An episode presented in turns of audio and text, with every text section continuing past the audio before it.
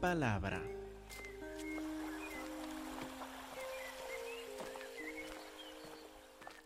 Hermanos, hemos visto recientemente la presentación pública de alguien muy especial, de una persona única, que es nuestro Señor Cristo Jesús.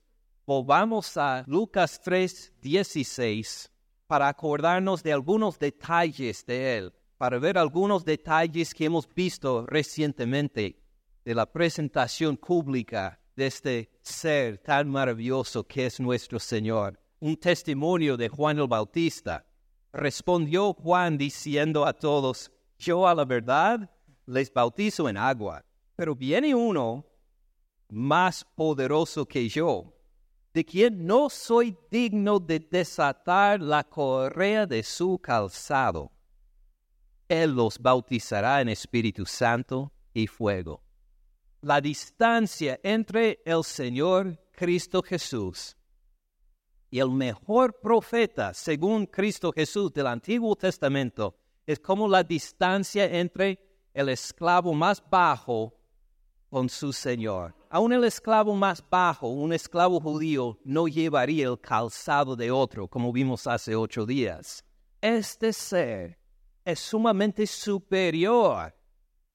Y mientras yo bautizo en agua, dice Juan el Bautista, este, en cambio, los va a bautizar en Espíritu Santo y fuego. Y cuando Jesús es bautizado, en versículo 21, aconteció que cuando todo el pueblo se bautizaba, también Jesús fue bautizado. Y orando, el cielo se abrió. Imagine que cuando ora uno, el cielo se abre. Así es el poder de las oraciones de nuestro Señor Cristo Jesús. Así es el poder de Él que intercede por nosotros a la diestra del Padre ahora mismo. Cuando Él ora, los cielos se abren aún. Jesús fue bautizado y orando el cielo se abrió, descendió el Espíritu Santo sobre Él en forma corporal como paloma. Y vino una voz del cielo que decía, Tú eres mi Hijo amado, en ti tengo complacencia. Así el testimonio del Padre, confirmando lo que Jesús dijo en capítulo 2, versículo 49. ¿Por qué me buscan? ¿No saben que en los negocios de mi Padre me es necesario estar? ¿Eh, ¿Jesús inventó algo ahí? No, aquí está la confirmación. Tú eres mi Hijo amado, en ti tengo complacencia, decía, repetía el Padre. Y ahora, entrando en capítulo 4, estamos por ver cómo esta relación será probada. Jesús es el Hijo de Dios hasta qué punto está comprometido a ser el Hijo de Dios. ¿Qué quiere decir Hijo de Dios? A esto llega el tentador para probarle, para ver si puede quebrar esta relación esencial entre el Hijo Cristo Jesús y su Padre.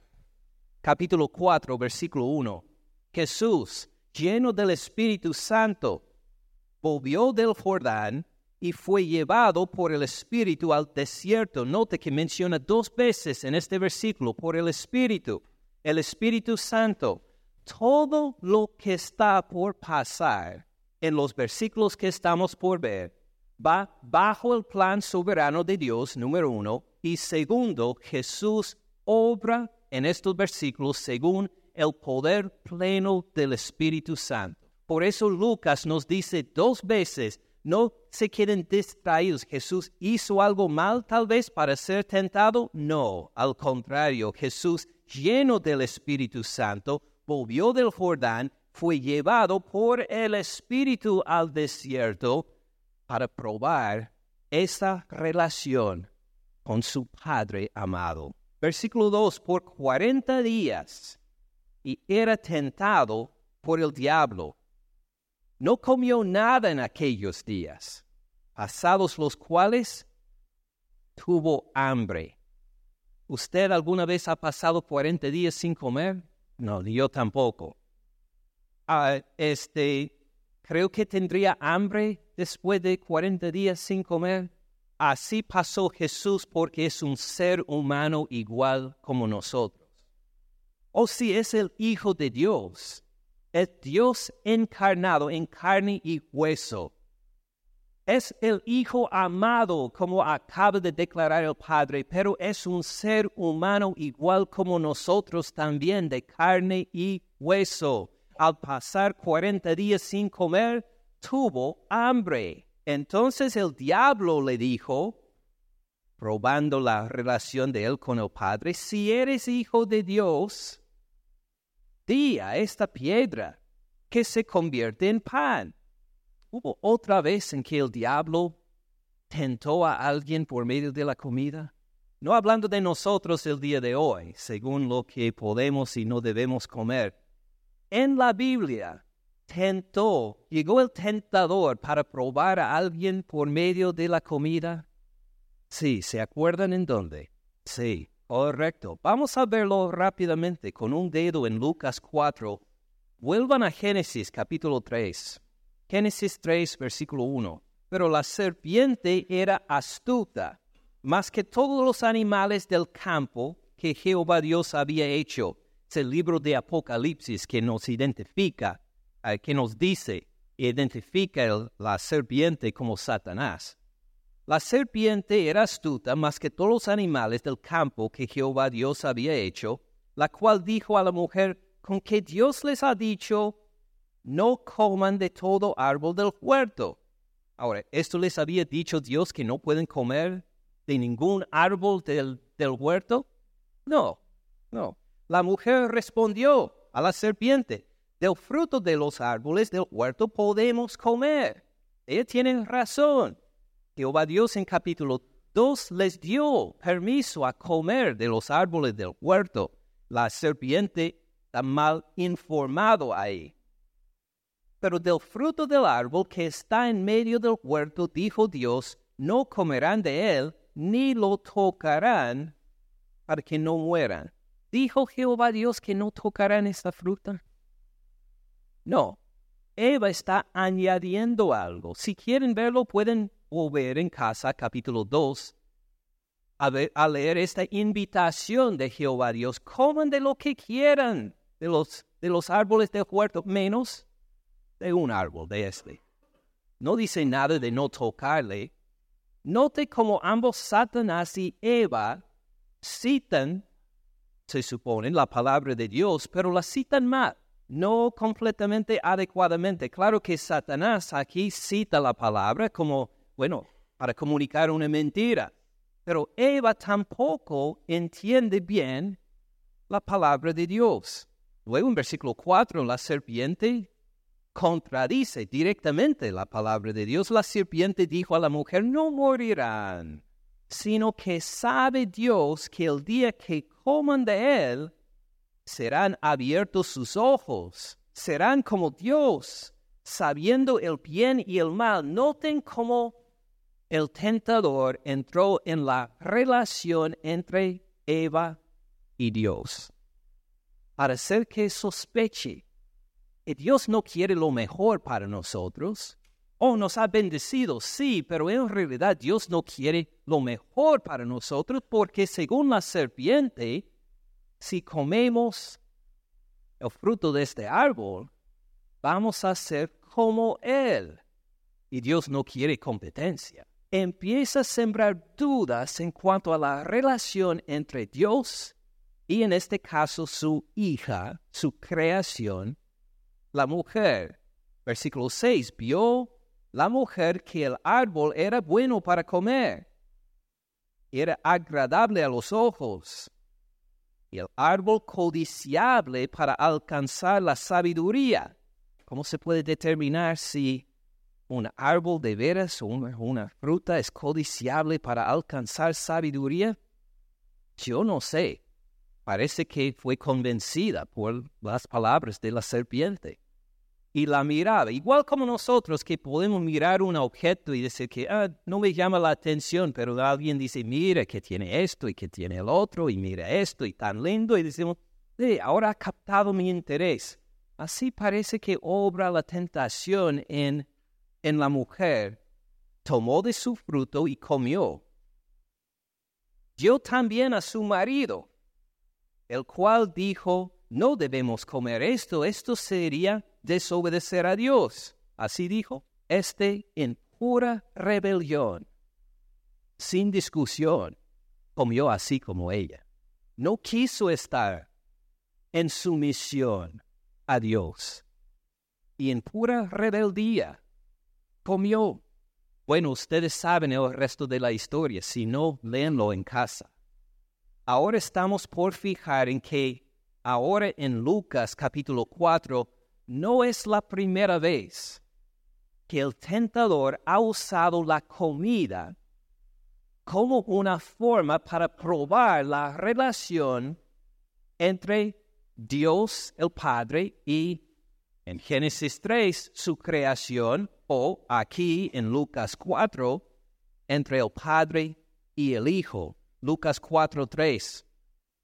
El diablo le dijo, si eres hijo de Dios, di a esta piedra que se convierte en pan. Jesús está en el huerto de Edén al escuchar esta tentación. No. ¿Está saciado de comer en algún buffet? Tampoco. Tiene hambre. 40 días. Fíjese las ventajas que tenían Adán y Eva. Y cayeron a esta tentación. Ahora Jesús 40 días sin comer en el desierto, y a esta piedra que se convierte en pan. Eres el Hijo de Dios. Tienes poder para hacer esto. Para ti será algo fácil. Di la palabra y te puedes saciar. ¿Cómo va a responder Jesús? Versículo 4. Jesús respondiendo le dijo, escrito está no solo de pan vivirá el hombre, sino de toda palabra de Dios. Esta respuesta nos lleva a otra parte de la Biblia, otra parte del Antiguo Testamento. Escrito está, no solo de pan vivirá el hombre. ¿Dónde aparece esto? Deuteronomio capítulo 8.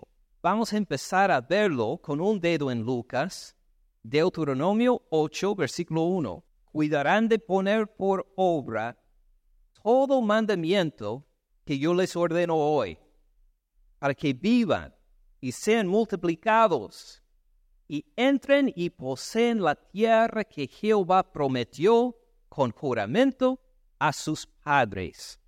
Moisés, hablando a los israelitas al, a la frontera de la tierra prometida, animándoles, haciendo que se acuerden de los mandamientos del Señor para no apartarse de Jehová y en cambio para entrar a la tierra prometida para tomar posesión de ella.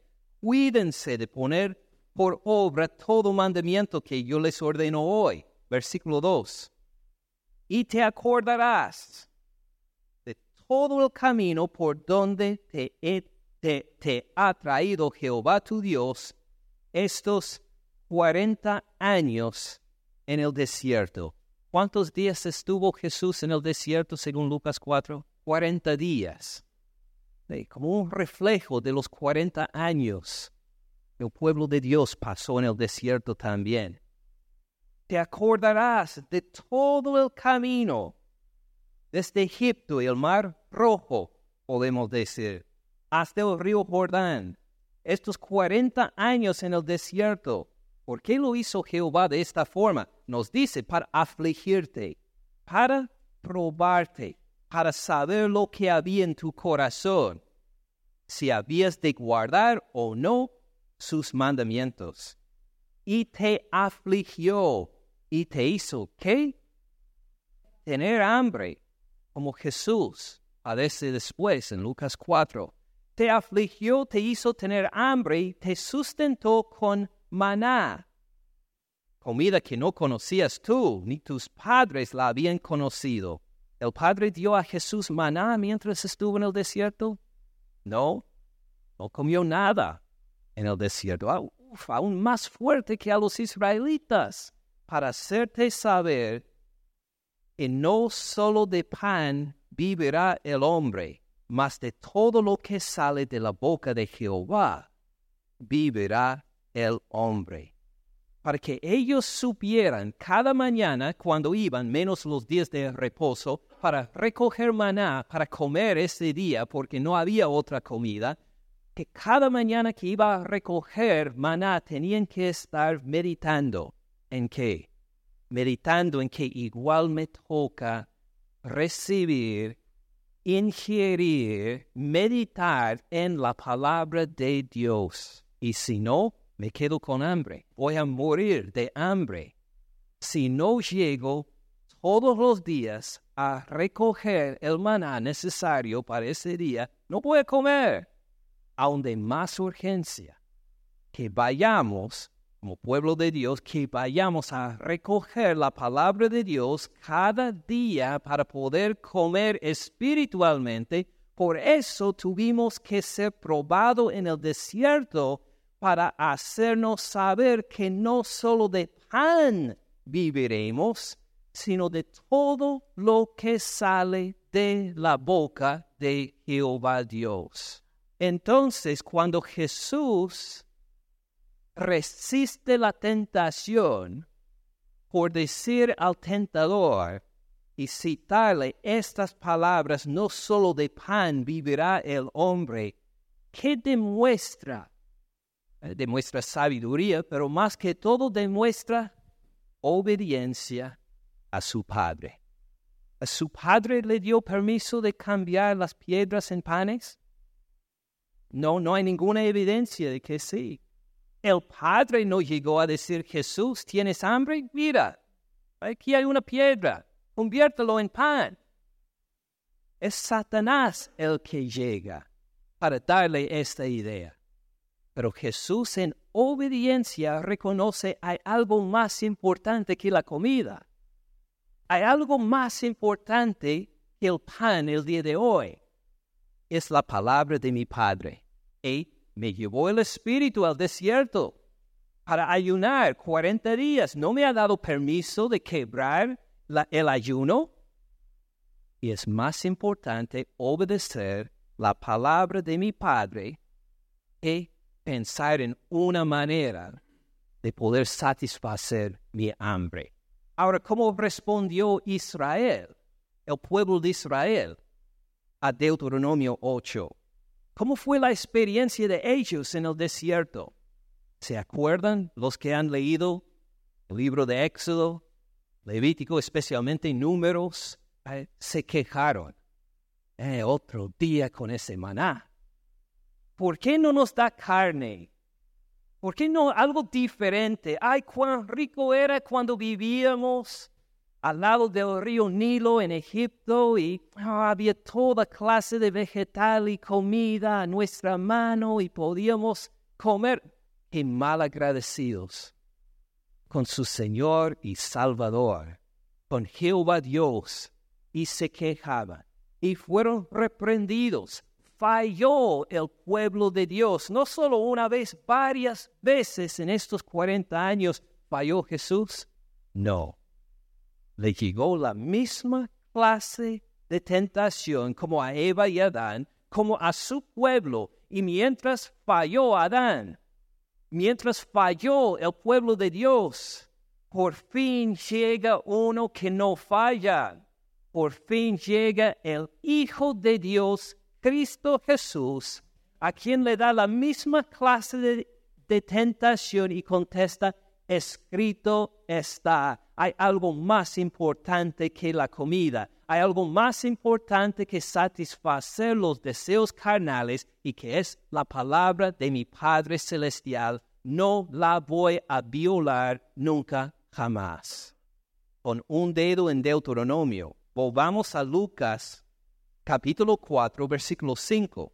Le llevó el diablo a un alto monte y le mostró en un momento todos los reinos de la tierra dos observaciones. Note, le mostró en un momento todos los reinos de la tierra.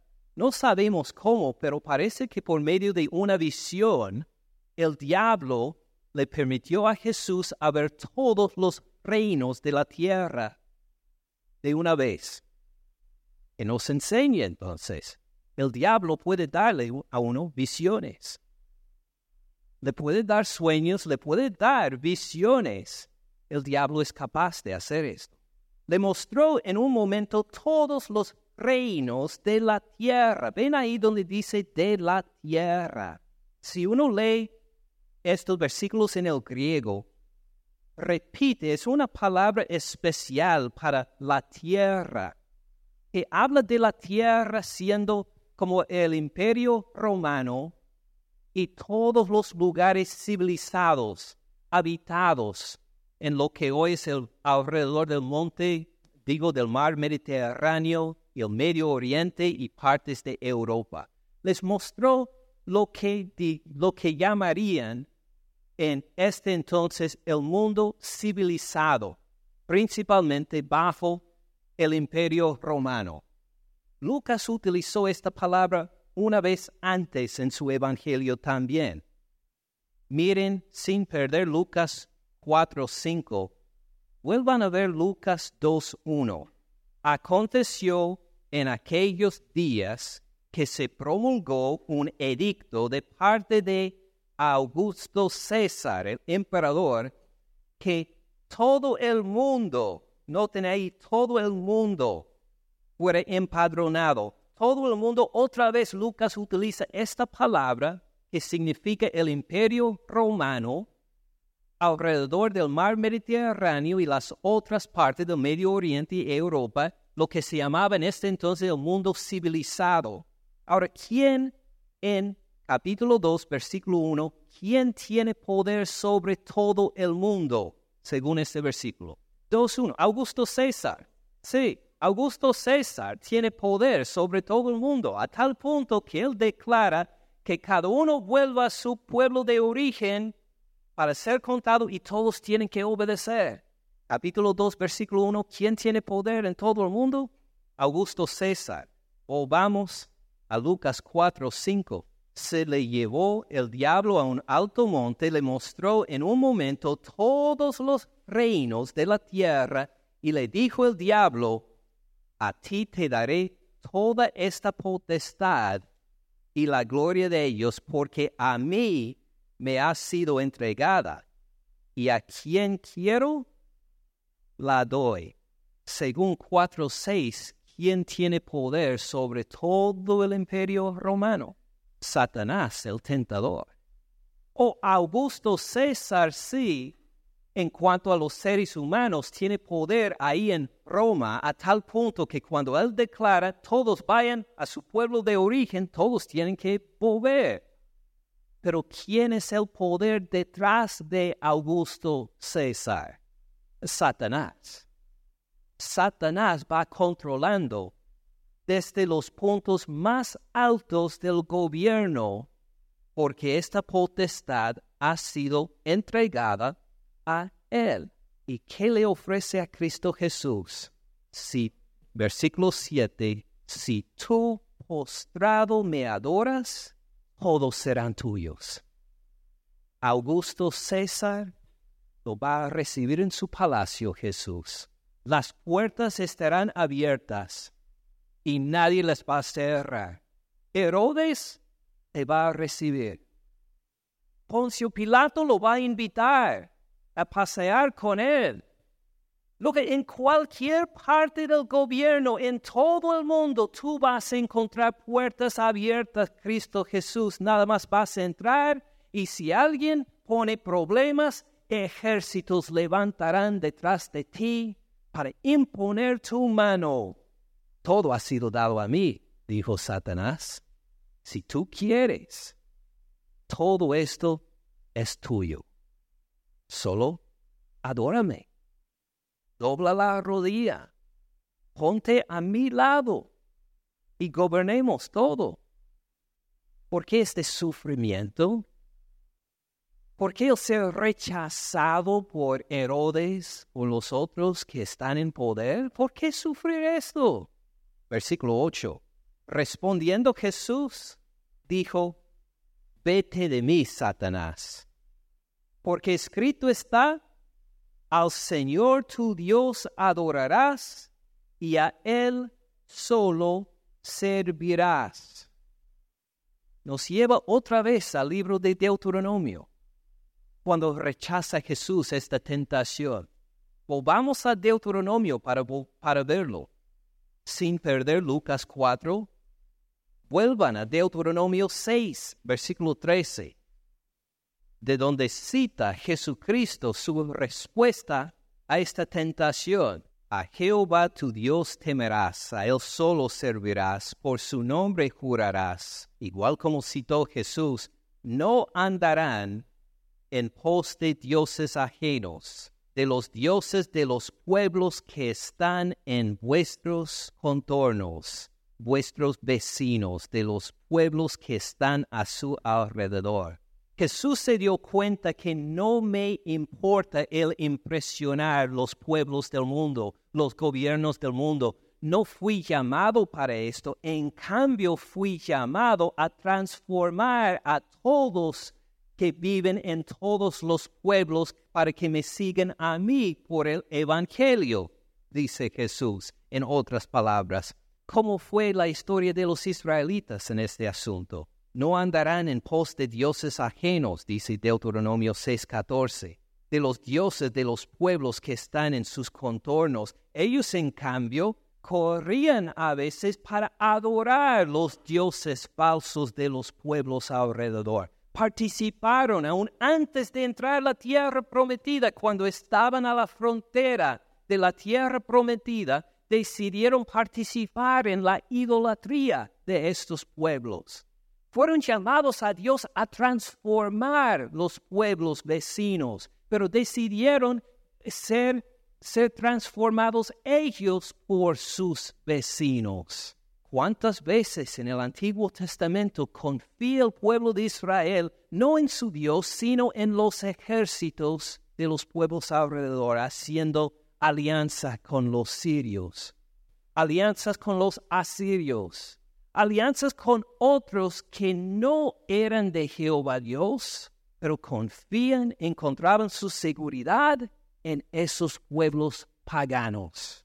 En vez de cambiar las naciones, el pueblo de Dios fue castigado por conformarse a estas naciones, por decir, no, no podemos confiar en Dios, danos un rey mejor porque queremos ser como los otros pueblos. Pero Jesús, tentado por la misma tentación a que cayó el pueblo de Dios, nos dice en Lucas 4, vete de mí, Satanás, ni me lo sugieres otra vez, apártate de mí, porque escrito está al Señor tu Dios adorarás, aunque esté todo el mundo en contra aunque los poderes más fuertes del gobierno estén en contra, voy a adorar a mi Dios únicamente. Estoy con mi Padre Celestial en contra todos, si es necesario. Esto va a ser uno de los temas principales de toda Lucas, porque esta enemistad, esta oposición de parte de judíos y gentiles que tienen autoridad, eventualmente lo va a llevar a la cruz. Eventualmente va a quitar la vida de uno de los apóstoles, Jacobo. Va a intentar, van a intentar matar a Pedro por eso. Y según la historia de la iglesia, sí, van a alcanzar a matar a apóstoles, a muchos más. Por todas las historias hay, una, hay un conflicto esencial entre el pueblo de Dios y las autoridades de este mundo que quieren apagar el Evangelio porque adoramos a Dios, no al Dios de este mundo. Adoramos a Jehová Dios por Cristo Jesús y no al que da el poder y autoridad a los gobiernos del mundo. Vete de mí, Satanás, porque escrito está, al Señor tu Dios adorarás y a él solo servirás. Por fin llegó uno que respondió bien, mientras en toda su historia el pueblo de Dios desobedeció este mandamiento. Llegó por fin uno, el Hijo de Dios, que respondió correctamente. Versículo 9 de Lucas 4. Le llevó a Jerusalén y le puso sobre el pináculo del templo, el punto más alto del templo, y dijo, si eres hijo de Dios, échate de aquí abajo, porque escrito está, a sus ángeles mandará acerca de ti que te guarden. En las manos te sostendrán para que no tropieces con tu pie en piedra. Dos observaciones. ¿Se acuerdan cuando les mencioné hace unos versículos? Satanás le puede dar una visión. Satanás también puede citar la Biblia. Es capaz de hacerlo. Aquí lo hace el Señor Jesús. Cita del Salmo 91. Acuérdense que hace dos meses, los jueves, vimos también un jueves eh, el Salmo 91 en detalle, versículo por versículo. A sus ángeles mandará cerca de ti, Hijo de Dios que te guarden, en las manos te sostendrán, para que no tropieces con tu pie en piedra. Respondiendo Jesús le dijo, dicho está, no tentarás al Señor tu Dios. Y esta respuesta nos lleva otra vez al libro de Deuteronomio. Espero que no quitaron el dedo de Deuteronomio.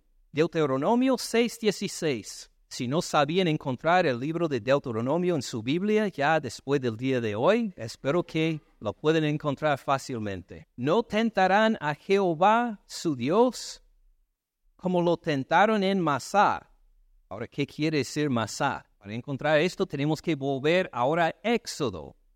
Entonces, de Deuteronomio a la izquierda al libro de Éxodo, al segundo libro de la Biblia. Éxodo 17.1 toda la congregación de los hijos de Israel partió del desierto de Sin por sus jornadas, conforme al mandamiento de Jehová, acamparon en Rephidim. No había agua para que el pueblo bebiera. Están en el desierto ahora sin agua. Altercó el pueblo con Moisés. Dijeron, danos agua para que tientan a Jehová. Moisés le dijo, ¿por qué altercan conmigo? ¿Por qué no tenemos agua, vamos a morir. Danos agua ya para beber. ¿Por qué tientan a Jehová? Dice. Así que el pueblo tuvo ahí sed, murmuró contra Moisés. Dijo, ¿por qué nos hiciste subir de Egipto para matarnos de sed a nosotros, a nuestros hijos y a nuestros ganados? Entonces clamó Moisés a Jehová diciendo, ¿qué haré con este pueblo? De aquí a un poco me apedrearán. Fíjese en la respuesta de Jehová. No dijo, ponte al lado y los voy a abrazar a todos en fuego del cielo. No dijo esto. Fíjese en su misericordia.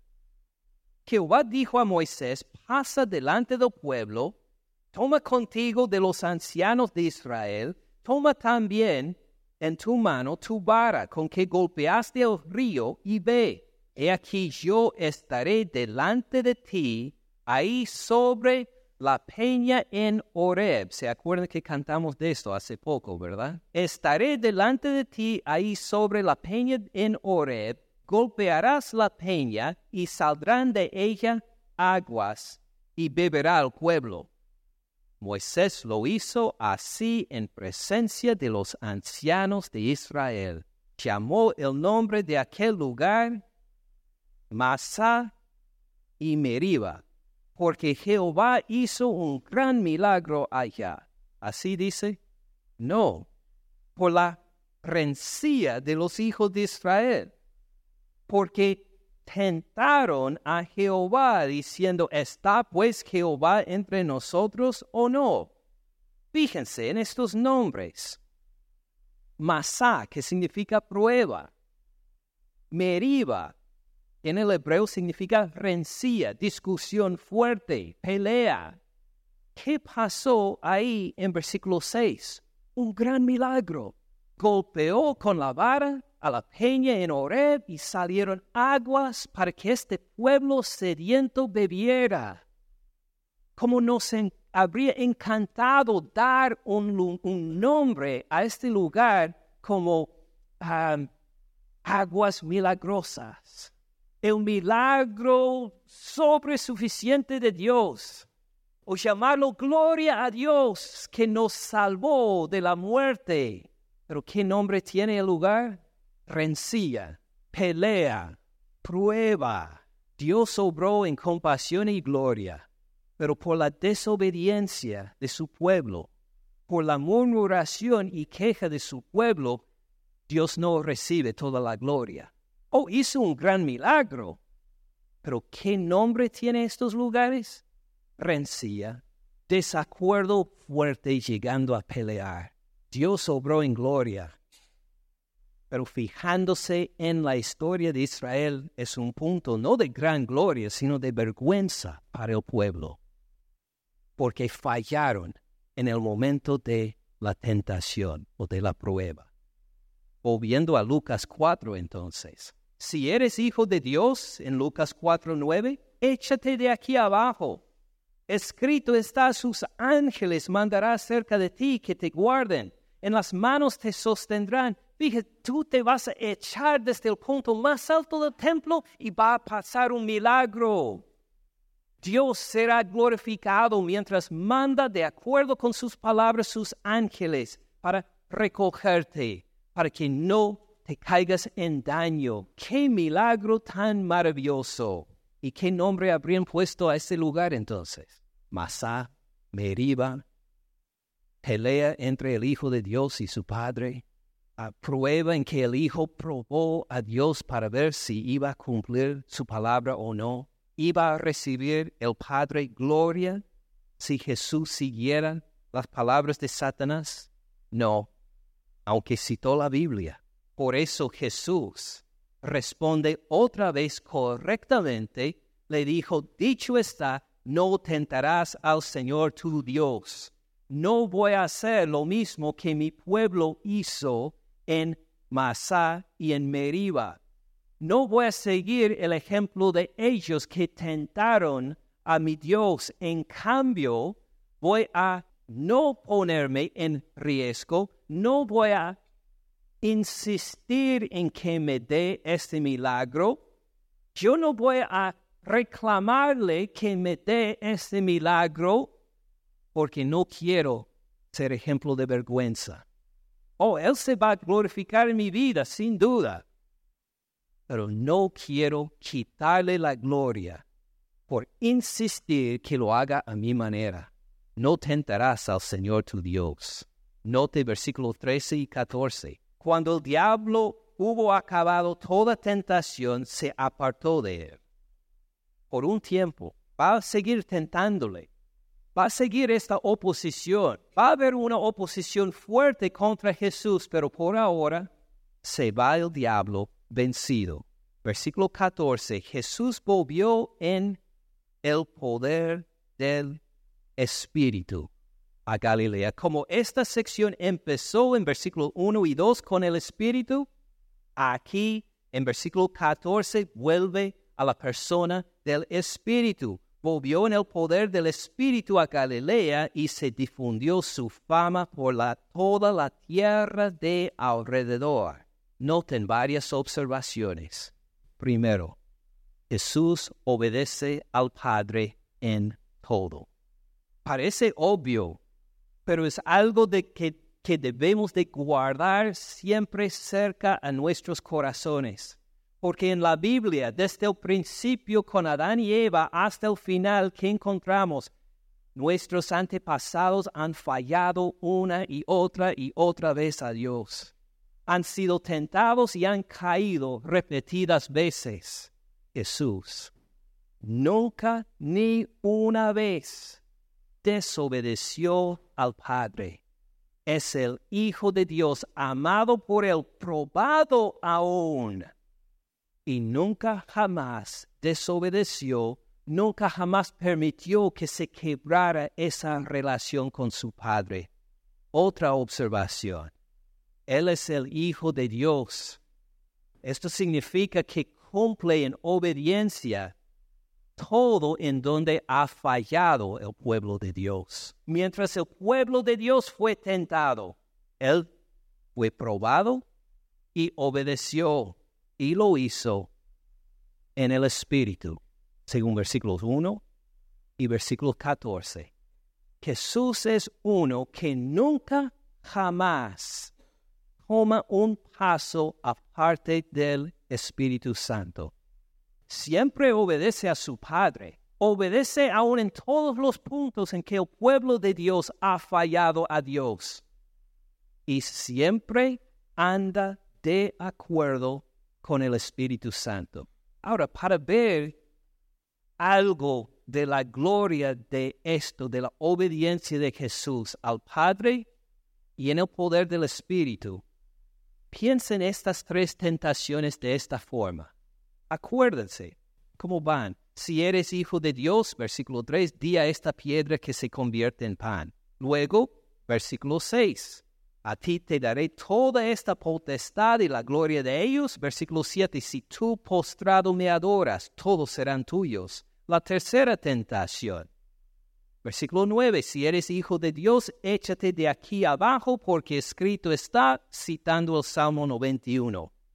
Ahora, si usted nunca hubiera leído estos versículos, si usted nunca hubiera escuchado esta historia de la palabra de Dios, si no supiera de esto y usted tuviera que pasar por esta, aunque sea una de estas tentaciones, ¿respondería correctamente? Usted sabría, por ejemplo, si eres hijo de Dios, di a esta piedra que se convierte en pan.